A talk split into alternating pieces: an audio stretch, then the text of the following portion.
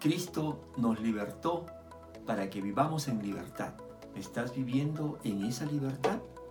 ¿O sigues repitiendo los patrones pecaminosos de tu vida anterior y de tu contexto familiar? Hoy vamos a ver un rey, Josías, que rompió con ese patrón pecaminoso de sus antepasados. Buenos días. Siguiendo con estas meditaciones de los reyes de Judá, hoy nos toca hablar por tres días de uno de los mejores reyes que tuvo el reino de Judá, Josías. La vida de Josías se encuentra en el libro de Segunda de Reyes y también en Segunda de Crónicas. Y se nos dice en el capítulo 34 de Segunda de Crónicas un rasgo interesante. Josías empezó a reinar a los ocho años. Ahora tú dirás, ¿por qué tan joven? Y es que su padre Amón murió tempranamente, solamente reinó dos años. Fue uno de los reyes más malvados que tuvo el reino de Judá. Pero no solo eso, sino que también el abuelo de Josías, Manasés, llevó a una gran apostasía, a una gran idolatría al reino de Judá. Dice en los libros de Reyes y Crónicas que este rey Manasés, por ejemplo, permitió que en el mismo templo santo de Dios se pudiera adorar ídolos paganos. Y no solo eso, sino también a la misma diosa Aserá. Y tú dirás, ¿quién es Aserá, pastor? Aserá, según los fenicios cananeos, eran los, era la esposa de Baal y era la diosa de la fecundidad. ¿Y tú sabes cómo era su adoración a esta diosa? A través de relaciones sexuales. Mira hasta dónde había llegado la maldad, la necedad de Manasés y de Amón, el abuelo y el padre de Josías. Así que en ese contexto, Josías empieza su reinado. Ocho años tenía, dice Segunda de Crónicas capítulo 34. Pero mira lo que Dios empieza a obrar en la vida de este joven monarca. En el capítulo 34, versículo 3 dice, en el año octavo de su reinado, siendo aún muy joven, Josías empezó a buscar al Dios de su antepasado David. Mira qué interesante, hasta aquí. Dice que él tenía 16 años.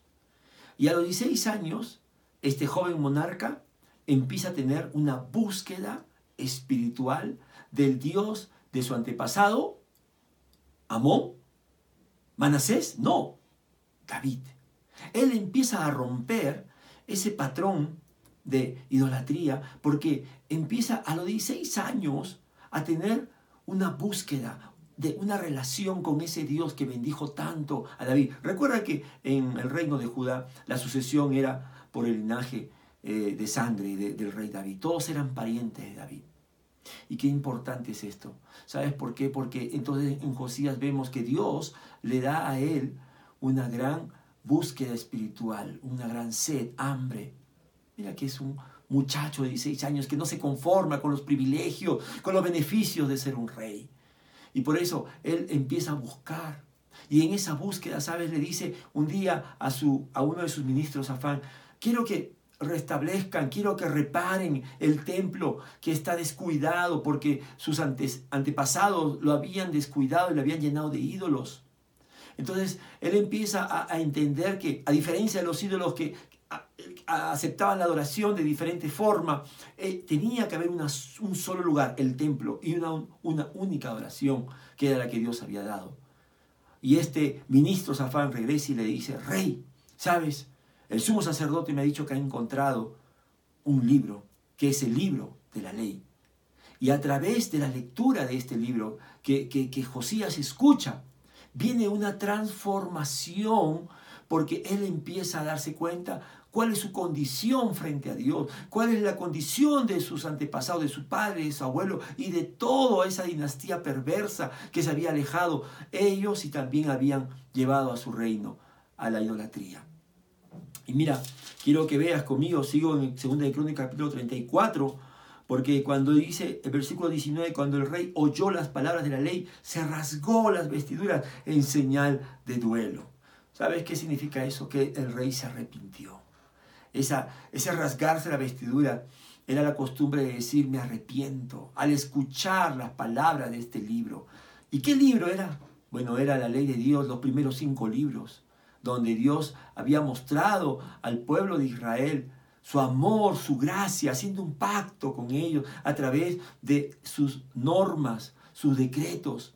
Y ellos habían roto, habían profanado todo eso, habían desobedecido y adorado a otros dioses.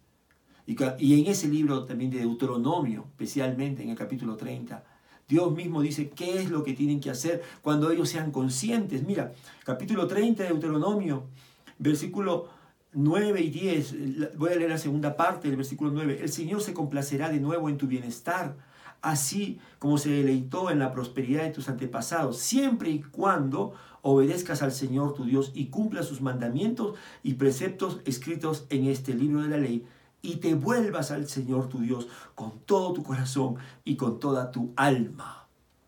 Esa palabra, y te vuelvas, significa arrepentimiento. Cuando Josías escuchó lo que estaba, la palabra de Dios estaba revelando de su condición, de lo que habían hecho sus antepasados y cómo estaban delante de Dios, él entendió que la ira de Dios, y lo dice Segunda de Crónicas, estaba sobre ellos. Y él se arrepiente. Arrepentimiento significa tomar conciencia, sentir dolor y, sentir un gran quebrantamiento ante Dios por el pecado y también siendo consciente de, de, lo que eso produce ante un Dios santo. Y Josías decidió romper con esto.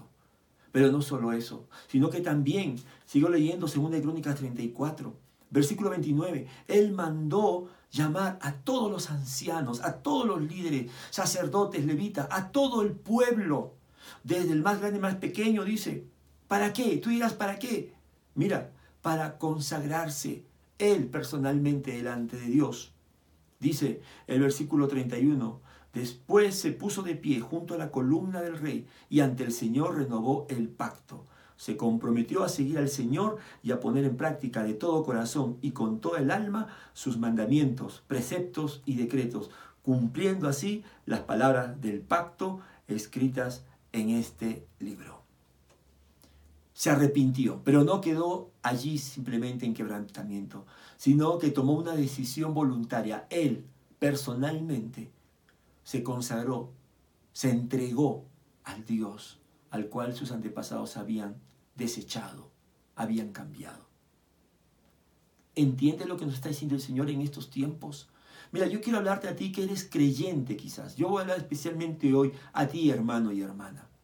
Porque esto nos está desafiando, nos está diciendo que nosotros tenemos que poner bien claro cuál va a ser nuestra fidelidad. Nuestra fidelidad va a ser a nuestro Dios, Jesucristo, quien nos salvó en la cruz de nuestros pecados, o nuestra fidelidad y nuestra conveniencia va, va a ser hacia esas costumbres, esos patrones pecaminosos que hemos visto por mucho tiempo en nuestra familia. Mira, yo te puedo compartir que yo vengo de una eh, familia cristiana, soy cristiano de tercera generación, ¿sabes? Mi abuelo empezó eh, siendo pastor y tengo este, 10 tíos dentro de, de esa gran familia tengo tíos y tías que aman a Dios, se han consagrado a Dios y hasta hoy sirven en, sus iglesias de una manera preciosa, pero también tengo tíos que conociendo la palabra de Dios,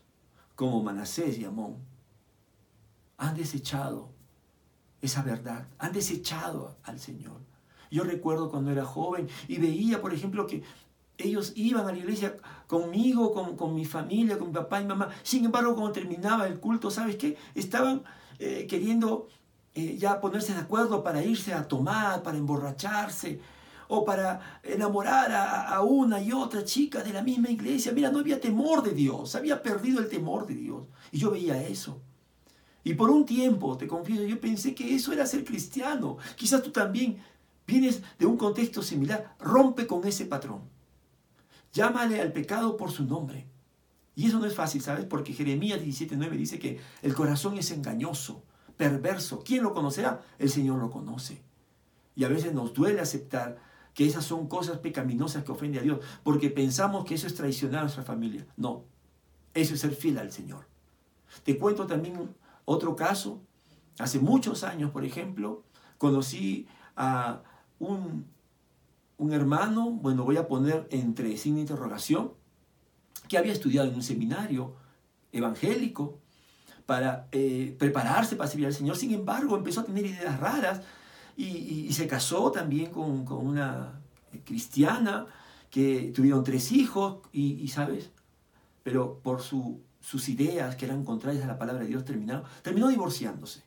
Y, este, esta persona, este hombre, lo mejor le, le llamo, fue a una iglesia cristiana con sus tres hijos. ¿Y sabes qué empezó a hacer? Empezó a enamorar a jovencitas. Jovencitas. Él, era un hombre eh, este, divorciado con tres hijos y empezó a hacer cosas pecaminosas. Tanto así que el pastor lo tuvo que llamar, lo tuvo que disciplinar. Primero lo amonestó y, al no ver el arrepentimiento lo tuvo que disciplinar.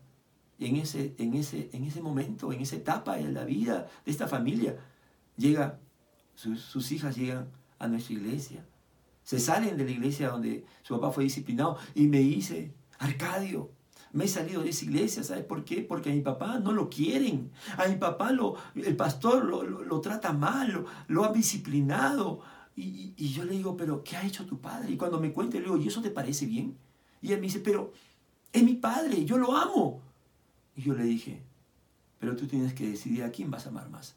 Al Dios Santo, al cual tú dices que conoces y le has entregado tu vida o a tu padre que está en pecado y en moralidad. Qué difícil es, ¿verdad? Qué difícil. Pero déjame darte la buena noticia. Cristo vino a darnos libertad.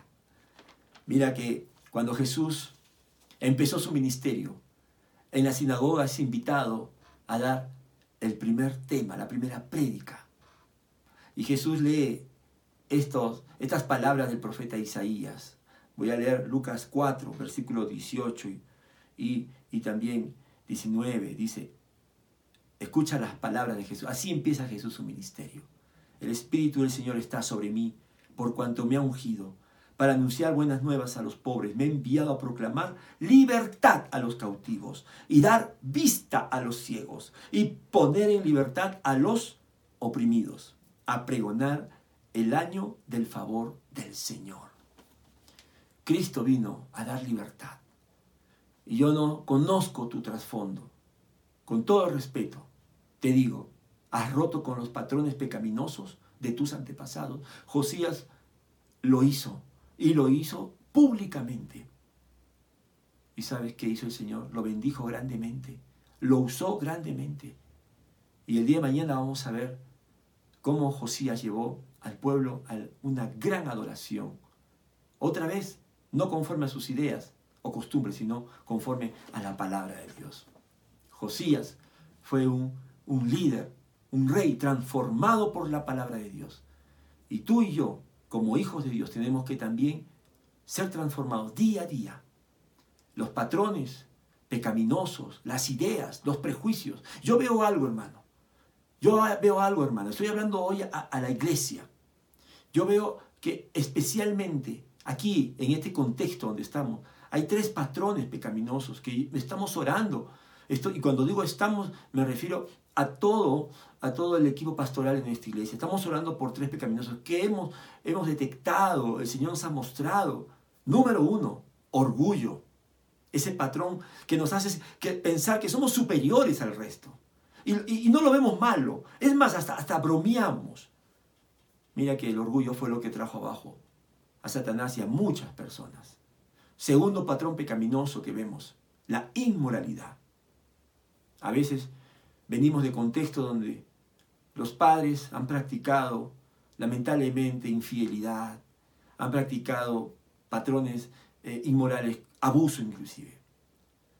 Y en el fondo, no hemos querido aceptar que eso es malo. ¿Sabes por qué? Porque quizás en algún momento estás pensando hacerlo. Rompe con eso. Y el tercer patrón que vemos, ¿sabes qué es? La envidia. Pastor, pero eso no es tan grave. Eso es lo que tú crees. Es el último mandamiento de la ley de Dios dice, no codiciéis. No envidies. Está en la ley de Dios. Es algo que abomina a Dios. A Dios le es repulsivo. Y yo veo que muchas veces, entre creyentes inclusive, Qué envidia cuando el otro tiene éxito. Qué envidia cuando a sus hijos le va mejor. Qué envidia cuando esa familia tiene bendición. No, no nos gozamos. No, no como dice la Biblia, no, no nos reímos. No, no, no nos alegramos con los que están alegres, sino envidiamos. Hoy, iglesia, amada, es tiempo de romper con esos patrones. Y yo te invito a hacer esta oración. Señor, gracias porque no es casualidad que hoy escuche y vea esta meditación. Y ante ti, Señor, todas las cosas son conocidas, están descubiertas. Mira mi corazón y yo reconozco, Señor, que tengo, sí, que seguir trabajando en mi vida. Tienes tú que seguir, Señor, reinando en mí, yo muriendo y tú, Señor, transformándome, santificándome. Señor, ayúdame por tu gracia y conforme a tu palabra, hazme libre, porque tú viniste a traer libertad a los cautivos, vista a los ciegos y a pregonar el año agradable del Señor. Amén. Vive con la libertad que Cristo te ha dado. Mañana seguimos con la segunda parte de Josías, un rey que adoró conforme a la palabra de Dios. Dios te bendiga.